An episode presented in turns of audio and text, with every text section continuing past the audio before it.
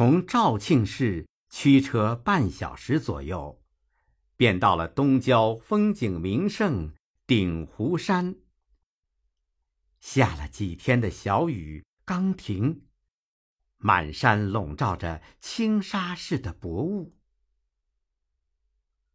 过了韩穗桥，就听到丛丛的泉声。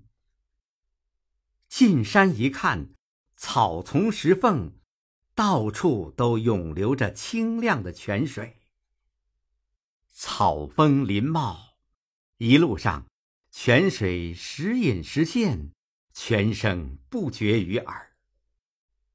有时几股泉水交错流泻，遮断路面，我们得寻找着垫脚的石块，跳跃着前进。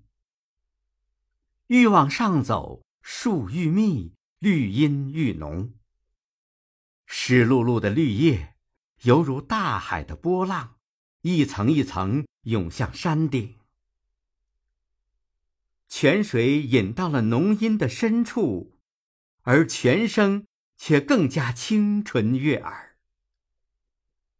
忽然，云中传来钟声，顿时。山鸣谷应，悠悠扬扬，安详厚重的钟声和欢快活泼的泉声，在雨后宁静的暮色中，汇成一片美妙的音响。我们循着钟声，来到了半山腰的庆云寺。这是一座建于明代、规模宏大的。岭南著名古刹，庭院里繁花似锦，古树参天。有一株与古刹同龄的茶花，还有两株从斯里兰卡引种的有二百多年树龄的菩提树。我们决定就在这座寺院里借宿。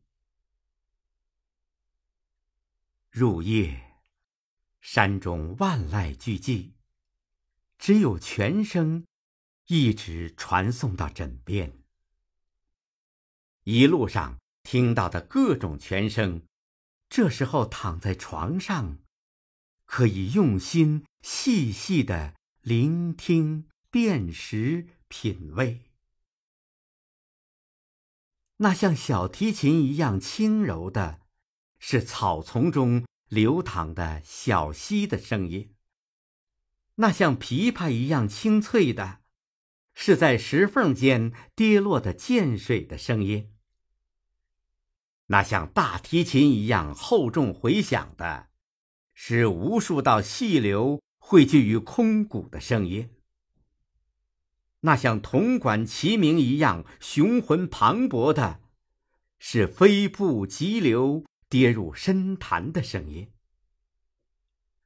还有一些泉声，忽高忽低，忽急忽缓，忽清忽浊，忽扬忽抑，是泉水正在绕过树根，拍打卵石，穿越草丛，流连花间。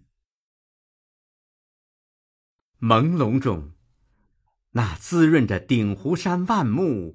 孕育出蓬勃生机的清泉，仿佛汩汩的流进了我的心田。